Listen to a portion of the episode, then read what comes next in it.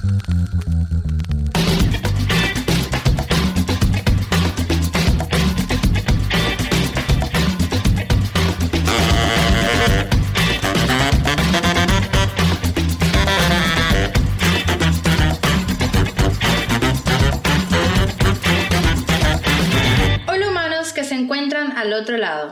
Escuchando Maléficas, un podcast donde destruiremos los cuentos de hadas con los que te criaste, dándole una mirada fresca, actual, lógica y, por qué no, feminista.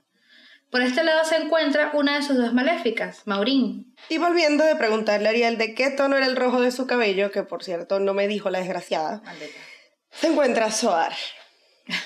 Nos encontramos grabando tomándonos un cafecito desde el lujoso living comedor de Soar.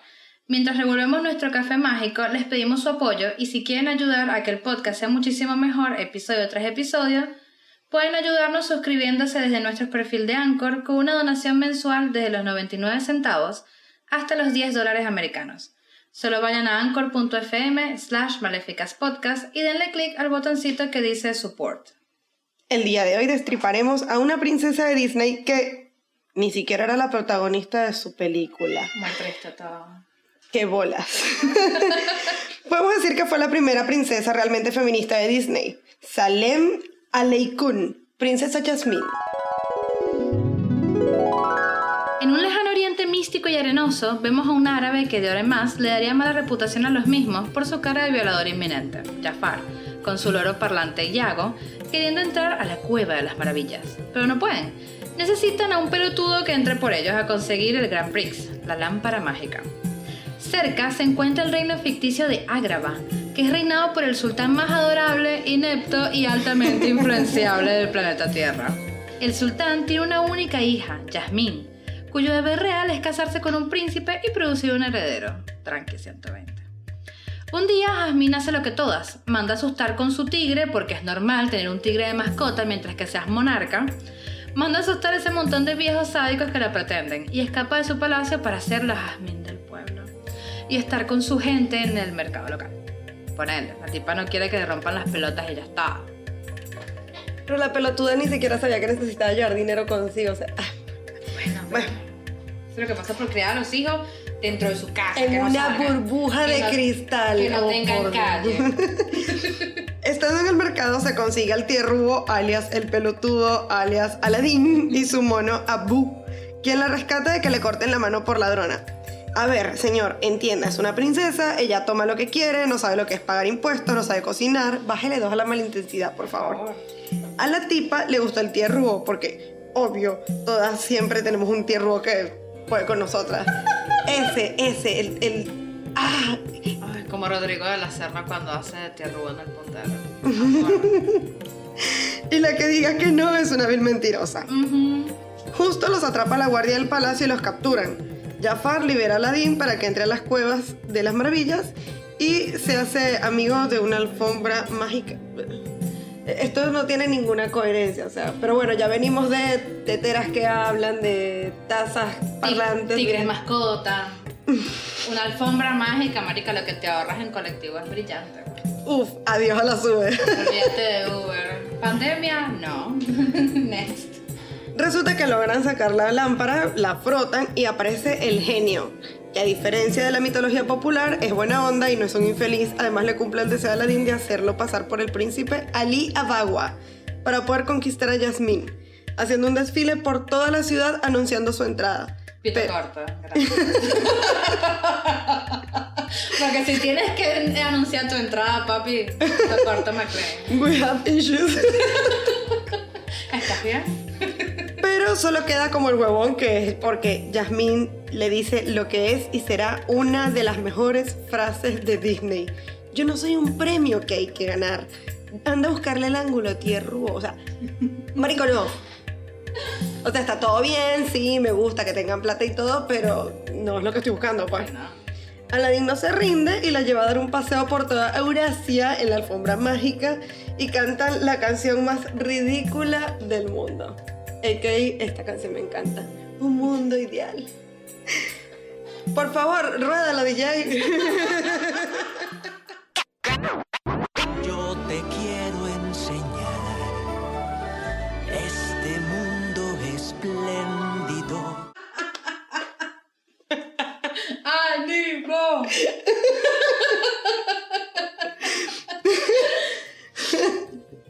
Ay, coño la madre. A Jasmine le sobró con un viaje en la alfombra mágica para cambiar de idea y decide casarse con Aladín. Y le dice al papá, papá, papá, decidí que de todos los príncipes del mundo me casé con el pelabolas. Jasmine, mami, no es así, boludo. O sea, estás fallando como prepago como mujer. Uno tiene que siempre aspirar más arriba, no aspirar más abajo, que verga. Pero bueno. El papá es feliz de que al menos la muchacha se le casa y Jafar está recho porque se quiere quedar él solo con el reino. Ah, porque no lo mencionamos antes. Jafar, Jafar, Jafar había hechizado al sultán para que accediera a casarlo con Yasmín. Asco, marico.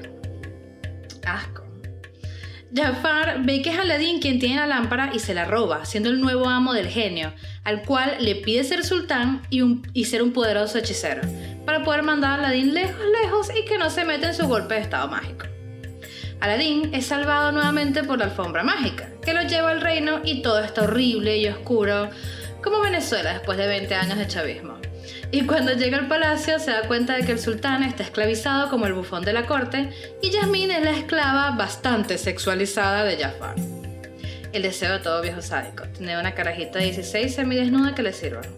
Bueno, Puntualmente debo decir que Yasmín la hacen ver muy, muy, muy grande físicamente. O sea, a los 16 años. ¿Quién tiene esas tetas Ese 16 cuerpo. Bueno, no lo sé. Es- ese Choco Crispy no fue el mismo que me dieron a mí.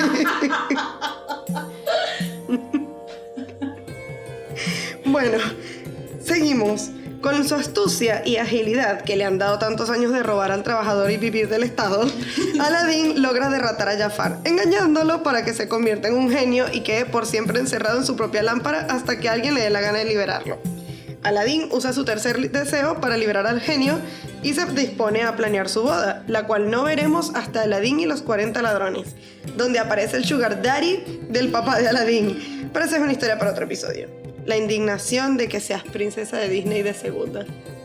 marica, tres películas para poder planear una puta boda, vergación. Dime que al menos cumplió la mayoría de edad mientras pasaba. ¿Sabes que no sé? Porque capaz Jasmine tenía 10 años. No, 16 tenían al principio. Bueno, sí, pero ¿no ves que esa gente allá tienen 10 años y ya te casa con un viejo verde de 35? Ah. Pero bueno, aparte de nuestras opiniones. Son muy contadas las diferencias entre la película y la historia y la verdad es que no modificaron mucho. En la película el protagonista es un huérfano que se llama Aladdin y es árabe, mientras que en la historia original el protagonista se llama Ala al-Din, que era el hijo de un pobre sastre que no se encuentra en Medio Oriente, sino que en realidad era chino. Entonces, ¿cómo se llama? Aladdin. Ah, Capaz, ¿ves? Sacaban del chino. Los chinos decían Aladdin, entonces dijeron, no es Aladdin, y ya está. Re racista la persona. En la película de Disney, la historia de Aladdin comienza con la narración de un vendedor ambulante que nos ubica en la ciudad de Agrabah. En la historia original, una chica llamada Sherazade narra la historia al, al rey Shariar. Este decidió que antes de que su mujer pudiese dejar de amarle, le iba a cortar la cabeza. Sin embargo, está cautivado por los cuentos de Sherazade y a base de fábulas, la chica consigue alargar su vida cuento por cuento. Asterisco y nota adicional, yo leí Las Mil y Una Noches como a los 11 años, porque pensaba que era la historia de Aladino lo que iba a encontrar allí. No. pues no, mi ciela. No, este cuento ya me gusta mucho porque haciendo una pausa, eh, un pequeño asterisco acá, ¿verdad? Eh, ese rey Shariar, él fue engañado por, él amaba, era un rey muy bueno y amaba a su mujer con todas las de la ley hasta que un día la consigue haciendo el delicioso con sus súbditos. Y el tipo dijo, no, le cortó la cabeza y el tipo estaba tan arrecho que agarró y dijo, ¿sabes qué? Todos los días me voy a conseguir una mujer nueva. Me la voy a coger en la noche y el día siguiente cuando amanezca, ¡zas! Le cortó la cabeza. ¡zas! Marico, y así estuvo un buen tiempo hasta que se Sherazade escuchó este peo y se... ¡Ah, quiero hacer tributo!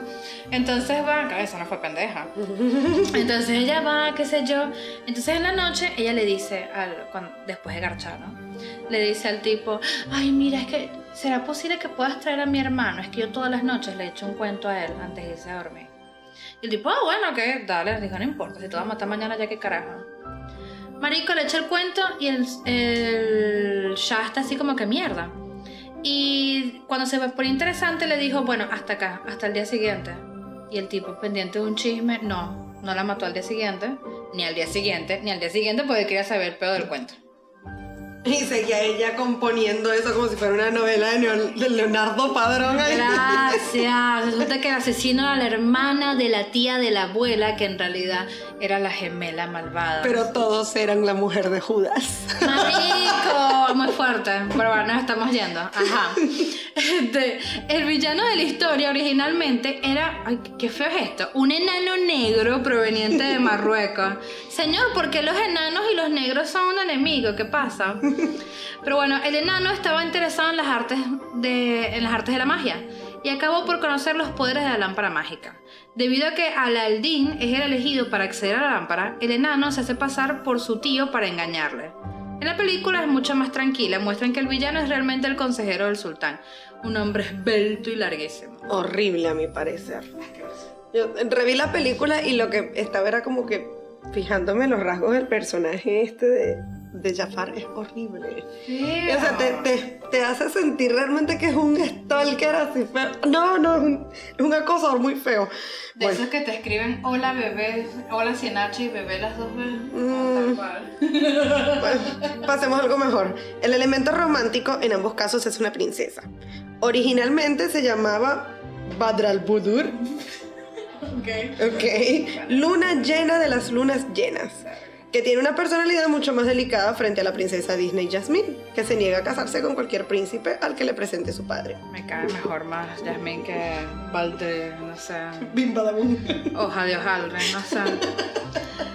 Tanto el protagonista de la película como el historia original usan al genio para ganar el corazón de la princesa. La diferencia está en que el genio de Disney solo puede conceder tres deseos a su amo, mientras que Aladdin contaba con deseos ilimitados, cualidad de la que no abusó en la historia por desconocer su potencial. Pues ves que tú eres marico. o sea, el coño de la madre, weón. ¿Cómo no va? Este marico no. ¿Cómo se.? No, eso se llama tener papás abogados. Yo hubiese preguntado, ¿cuántos deseos son? ¿Cuál es la limitante? ¿Qué puedo estar pidiendo? ¿Qué está prohibido? ¿Qué no? Lo que pasa es que el chiste ahí, Aladín, querido, mi cielo, es decir, bueno, mi primer deseo es tener deseos ilimitados. Porque es como cuando te preguntaban cuántos gigas querías para el plan del teléfono. O sea, I want it all. Dame toda la banda ancha que se pueda hacer. Sí, igual eh, fue más, en eso era más inteligente Jafar. O sea, tipo, yo quiero ser un hechicero poderoso, o sea, dale, genial, porque tienes poder propio. Igual quería seguir teniendo el genio, era como medio el pedo. Buah. Pero es que Jafar también era más. más viejo. O sea, ya, ya sabía qué onda. Y Aladdin era un bebé. Bueno, no un bebé, pero. Sí. Era un menor de. Yo me di cuenta en la película es que el tipo realmente lo que quería era poder. Eh, era como, ah, bueno, era una herramienta, era un medio para llegar a un fin. No es hasta que ella aparece así toda sexy, sensual, encadenada y con una bandejita llena de frutas. que tú dices, el tipo como que sí quería algo con ella. Decía, ay, bueno, venga, mami, venga, conviértase en mi reina, mi amor, que yo tengo aquí para el estoy. Ay, pero es que es, es la asquerosidad. Es, es el morbo de tener una carajita. Aparte de que para él es- estaba prohibida, no, no tenía manera de verla ni de acceder a ella. En Venezuela 2.0, la niña estaría acosando al señor, porque al ver que tiene dos Hilux y probablemente una Fortuner, ya la tipa estaría remontada con la minifalda, así que, hola, ¿cómo estás? Yo le hubiese clavado una bendición. Ya le hubiera sacado dos iPhone. Mínimo. No estamos diciendo que tengan que hacerlo, pero si lo hacen. No, a mí de verdad me molesta un poco de que Yasmín no sea la protagonista. O sea, quede como muy por segundo plano. O sea, yo entiendo que quieran contar la historia de Aladdin. Pues entonces a Yasmín siempre la tratan como que, ah, sí, una princesa Disney. Pero en realidad siempre fue muy... De, o sea, creo que es la única que no es protagonista película. pintas por la cara, o sea, lo que la hace princesa es que es una princesa, princesa y que está linda. Pero si vamos al deber ser equitativo de las cosas, Aladdin merece su puesto entre las estrellas de Disney. Pero también Aladdin lo hicieron por la inclusión. Porque ya venían con muchas eh, mucha gente blanca, muchas princesas blancas y dijeron, bueno, vamos por el árabe. Y después, después dijeron, bueno, ahora sí vamos por una negra. Bueno, aguante la inclusión, supongo. No, igual yo desde niña, de, de haber visto la película y eso, ni siquiera registro a, a Yasmín. Yo pensaba era en el, en el genio, en el loro ese raro que tenía. Ya, pues lo máximo. Sí, llamaba mucho más la atención. Entre paréntesis, por favor, aclarar, extraño mucho a Robin Williams. y me niego a ver la película nueva para no tener que cruzar mi información con Will Smith. Gracias. Mm, No, gracias. Ya- Will Smith se llega a poner azul. No tengo idea. Creo que sí, lo maquillaron de eso. Qué fuerte. Después creo que es negro y cuando es genio, genio se pone azul. No sé. Eh, pero igual a mí me gusta. o sea, yo tampoco tengo registro de Jasmine porque para mí fue súper nula. O capaz es porque por su etnia no la identificaba o no me. No te sentías no me sentía identificada. identificada con Jasmine. Marico, soy más blanco, soy blanco teta, weón. Pero sí me gustó que, a diferencia de las demás princesas, Jasmine fue la primera que dijo: "No, Déjate de mamagüevería, yo voy a hacer lo que yo me dé la gana. O sea, como típica adolescente, pero es como que te vas a casar con que, no, no me quiero casar, déjame que yo haga mi propio destino y ya está. Igual que tan difícil iba a tener. Simplemente la diferencia era que, bueno, iba a tener que aportarlo en la noche ya. No hacía nada. No iba a hacer nada más. O sea, nada.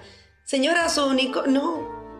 Ese único trabajo que iba a hacer, bueno, convertirse en prepago. Porque todo el tema ahí era la dote, la cosa. De verdad que el papá realmente era un pelotudo y.